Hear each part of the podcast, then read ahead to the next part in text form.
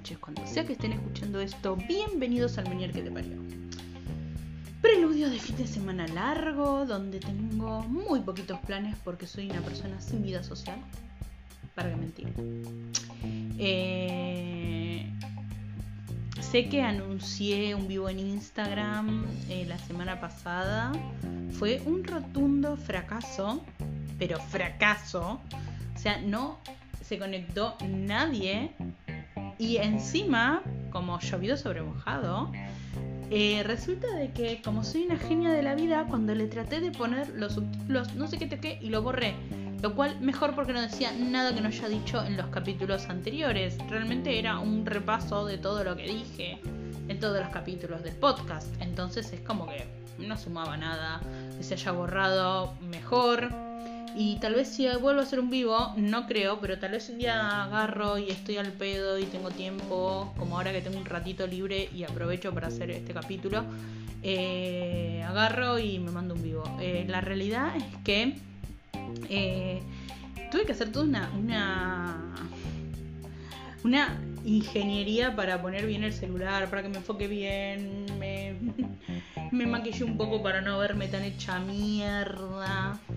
Y sí, es como que el pedo todo. Bueno, no importa, mejor. Mejor, fue una, una primera experiencia fallida, lo cual me indica que no voy a poder fracasar más que esa vez. O sea que si en la próxima vez que pase, si es que pasa, eh, hay un seguidor o alguien viendo, me puedo dar por satisfecha de que por lo menos no fue, no puede ser peor que la, que la anterior vez. Eso, eso está bueno. No puede ser peor que la, anterior vez. Eh, ¿Qué les puedo decir? Eh, realmente este capítulo lo iba a hacer ayer, pero ayer estaba como más choqueada que hoy, entonces voy a hacerlo hoy, que estoy más tranquila. Em, ayer tuve turno con mi otoneuróloga y es como que fue una de cal y una de arena. O sea, fue como una buena noticia y una mala noticia. Y es como que era el meme de Ralph, estoy contento y enojado. Bueno, así.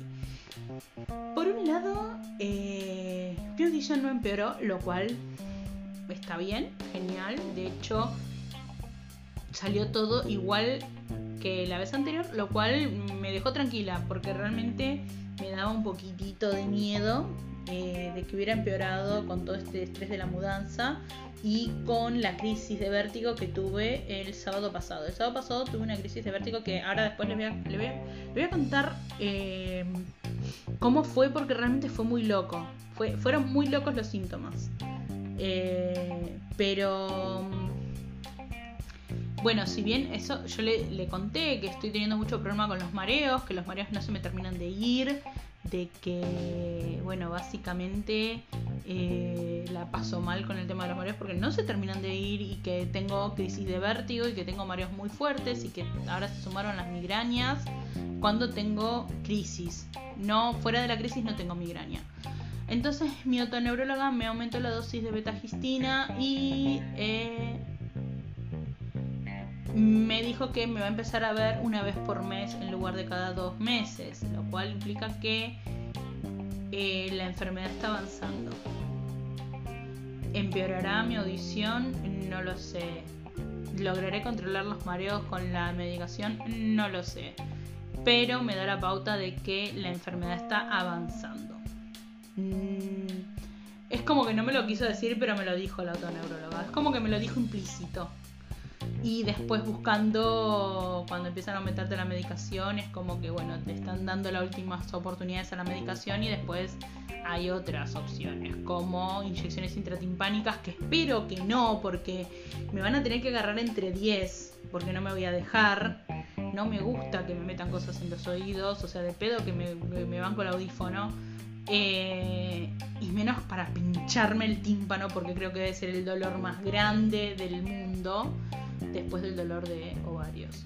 Así que mm, espero de que si me dicen la inyección o la operación, si esto sigue empeorando, eh, operame, déjame sorda, no me importa. No quiero inyecciones en el tímpano, me dan miedo, me da miedo el dolor. Encima, esto, esto es curioso, me da miedo el dolor, pero tengo tatuajes, tengo piercings, me... Em, esto, esto me, da un poco de calor decirlo, pero me he hecho autolesiones años, hace muchos años atrás, o no tantos, pero eh, en, otra, en, otras, en otra instancia de mi vida, o sea, eh, no le tengo en general miedo al dolor, pero eh, lo de las inyecciones intratimpánicas me dieron un poco de miedo. cuestión que, bueno, es, es como que me pasó eso, ¿no? Y, les iba a contar del el episodio de vértigo que tuve. El episodio de vértigo empezó el sábado a la mañana. Yo ya había hecho mi primera toma de betagistina. Que generalmente, si yo estoy un poco mareada, la toma de betagistina es como que me ayuda a que baje un poco el mareo. Bueno, la cosa empezó a ponerse más peluda porque me empezó a agarrar migraña. Yo Pocas veces en mi vida tuve migraña, pero la migraña que tuve el sábado pasado a la media mañana hasta las 3, 4 de la tarde fue dolorosísima.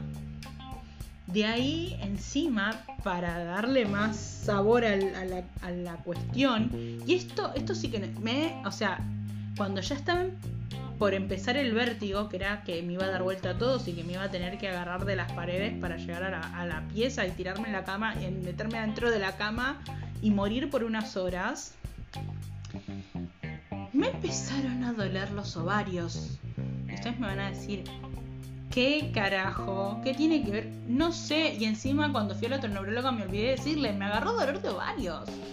¿Cómo me va a agarrar dolor de ovarios? Encima eh, disculpen que sea tan franca, perdón a, las personas no menstruantes que escuchen esto, pero Dani, amiguito, no me, no me, no me apuñales así si después no va, no va a haber nada, porque no me vino. O sea, una cosa horrorosa y no me vino. Por lo menos, por lo menos que termine todo el ciclo así, así puedo odiarme, porque encima se me dispara la disforia. Eh, para que pueda odiarme a gusto unos días.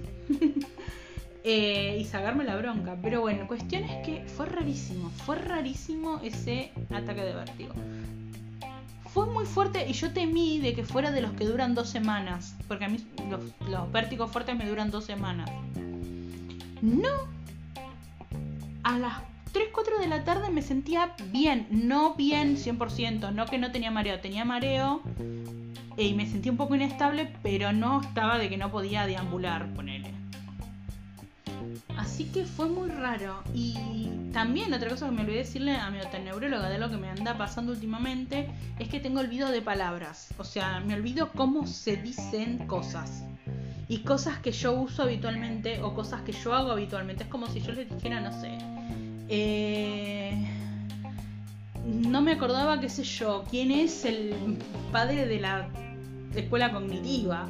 Yo sé de memoria que es Beck y ponerle que lo tiene compartido con Ellis. Eh, y no, no me venían los nombres. O sea, se me borraban los nombres. Eh, o se me borran las palabras. Es como que quiero decir, no sé, hisopo y no me.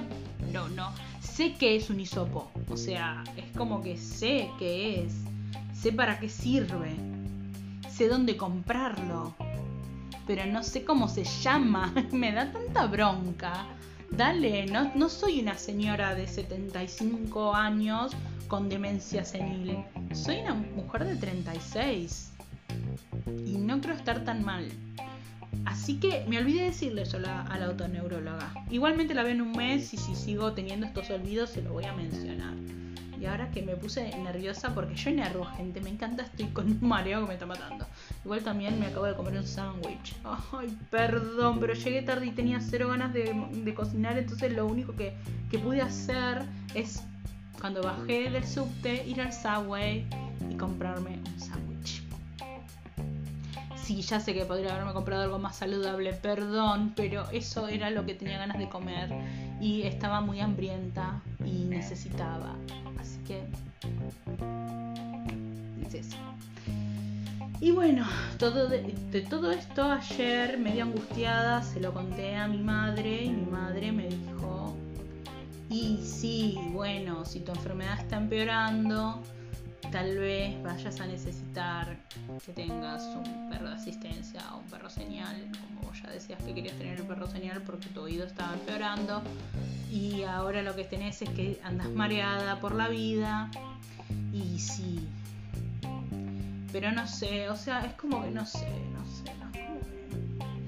Estoy muy, muy contrariada, estoy con un montón de temas al mismo tiempo y no puedo, no puedo, no puedo. Así que hoy en terapia hablé de todo esto y medio como que me dijo mi psicóloga, como siempre compartiéndoles a ustedes terapia porque, bueno, ya son como de la familia. Em, ay, perdón por la tos, me ahogué con mi propia saliva, soy una pelotuda, ¿ven? Eh, no, bueno, básicamente me dijo, mira, vas a tener que ordenarte, vas a tener que ponerte un poco más tranquila, no puedes estar en 10.000 cosas al mismo tiempo no podés seguir viviendo este ritmo porque no es saludable. Y es verdad, tiene razón, pero tampoco conozco otro ritmo para vivir, así que voy a tratar de desacelerarme este fin de semana largo mirando un montón de películas de terror y ver qué onda, cómo sigo con la vida. Pero, bueno, eh, cuestiones que quería comentarles eso porque, bueno, es un un cambio de diagnóstico y cómo lo viví. Va, cambio de diagnóstico. Miren, ¿ven? Ven que digo cosas que no tienen nada que ver. Cambio de medicación y, cómo me impacta esto en la vida, porque realmente no, me, no es que me impacte de, oh no, tengo que cambiar mis horarios de, de vida porque tengo que hacerme una super intervención. No. Eh, es tomar la pastilla de diferente forma. De hecho, yo ahora estaba haciendo cada 12 horas y ahora voy a empezar a hacer junto con tres comidas, o sea, una al desayuno, una al almuerzo y otra a la cena. Y son dos de 24 en los extremos y en el almuerzo una de 16. Así que tuve que comprarme una caja de 16 que encima las las fucking pastillas son idénticas. O sea, si yo, si yo tengo que ponerlas en un pastillero, no hay nada que diferencie la de 16 de la de 24. Entonces sí o sí tengo que andar con dos blisters y fijarme de qué blister estoy tomando. Así que tengo que andar con blisters por la vida, cosa que detesto. Yo con un blister andaba bien, ya dos y tener que andarme fijando si es uno o es otro me molesta. Menos mal de que no estoy tomando pastillas anticonceptivas agradezco eso, porque ahí tendría un quilombo. Ya, ya me habría enquilombado. Yo no puedo tomar más de dos medicamentos, porque ya con uno me hago quilombo. Imagínense con dos, o con tres, o con más. Así que en ese sentido no me puedo quejar. Porque dentro de mi idiotez no es tan grave que solo tengo que tomar la misma pastilla, pero con dos graduaciones diferentes. Solo tengo que fijarme bien si estoy tomando la de 24 o la de 16. Y si voy a estar afuera si tengo que llevarme la de 24 solo, la de 16 solos o ambas. Nada más. Pero bueno, así es la vida, así es como me está pegando por ahora. Así que yo creo de que lo que puedo concluir en este eh, episodio es que por lo menos no estoy más sorda, que eso es lo que más me angustia, que es la sordera. Pero me molesta no ver que la enfermedad se detenga, lo cual eso sí me molesta. O sea, ¿cómo no me va a molestar que la enfermedad avance? Es como que es imposible que no me moleste. En fin. Encima ni siquiera tengo un perro para que me mueva la cola. que me ladre, que me, que me diga por lo menos todo va a estar bien. Eh, que los perros no hablan. Eh, pero bueno, algo así. Cuestión, gente, de que... Eh, nada, es así como, como me está pegando el tema. No estoy del todo angustiada ya, ayer sí estaba un poco angustiada, pero hoy estoy bastante mejor. Lo, lo bueno es de que voy a estar viendo a mi neuróloga una vez por mes, por lo tanto va a ser menos probable que me olvide de decirle que nuevos síntomas me aparecen, como el de en una crisis tener dolor de ovarios. O sea, me acordé de la crisis, me acordé de que con el que tuve que dormir 3-4 horas para que se me calmara. No me acordé del dolor de ovarios y eso que detesto el dolor de ovarios. Eh, y también me olvidé, o sea, me olvidé de los olvidos. O sea, yo le tendría que haber comentado lo de los olvidos. Yo creo que lo, que lo que voy a hacer la próxima vez es llevarme anotado todo lo que me estuvo pasando y o por lo menos escucharme este capítulo y acordarme qué es lo que le tengo que decir porque me olvido. Me olvido decirle cosas importantes y después me quejo porque la enfermedad avanza.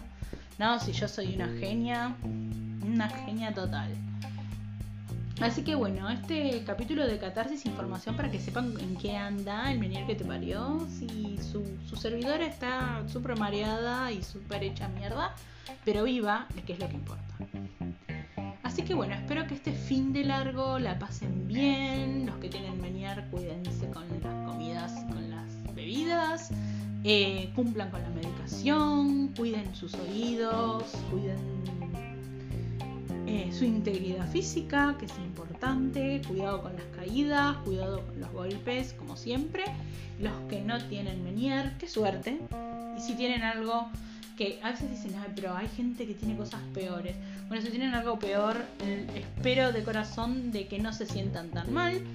Eh, los que están bien, me alegro que se sientan bien. No los voy a, no les voy a decir, ah, qué envidia que ustedes se sienten perfectamente bien. Eh, no, porque capaz de que la persona está perfecta de salud y tiene un montón de quilombos anímicos, o un montón de quilombos financieros, o un montón de quilombos de laburo, y eso tampoco es tan copado vivirlo. O sea, a nadie le gusta estar angustiado, por la razón que sea, a nadie le gusta. ¿A quién le gusta estar angustiado? Nadie. Todos querríamos ser felices por siempre. Obvio. Aunque yo creo que si fuéramos felices por siempre, si fuéramos felices por siempre nos aburriríamos. Porque necesitamos un poco de dramita para que la vida esté copada, ¿no? para que tenga un poco de sabor, pero tampoco quiero que me vivan pegando con un caño por la espalda, ¿vieron? O sea, uno no quiere sufrir como mártir, a menos que le cope el sadomasoquismo. Pero bueno, eso ya es una cosa personal de cada uno. En fin, este capítulo corto, no tan corto, pero corto, pero copado, pero. Espero que, lo hayan disfrutado.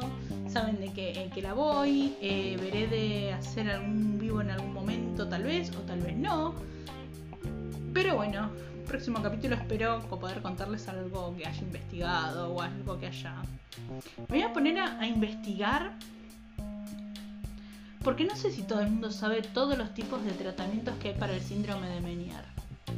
Ahora que lo pienso. Porque yo la, la, otra vez me puse a investigar y cuando vi lo de las inyecciones intratimpánicas, habían dos tipos de inyecciones, habían tres tipos de, de operaciones, hay gente que le dan betagistina y algo más, hay gente que no le dan betagistina y le dan otro tipo de antivertiginoso.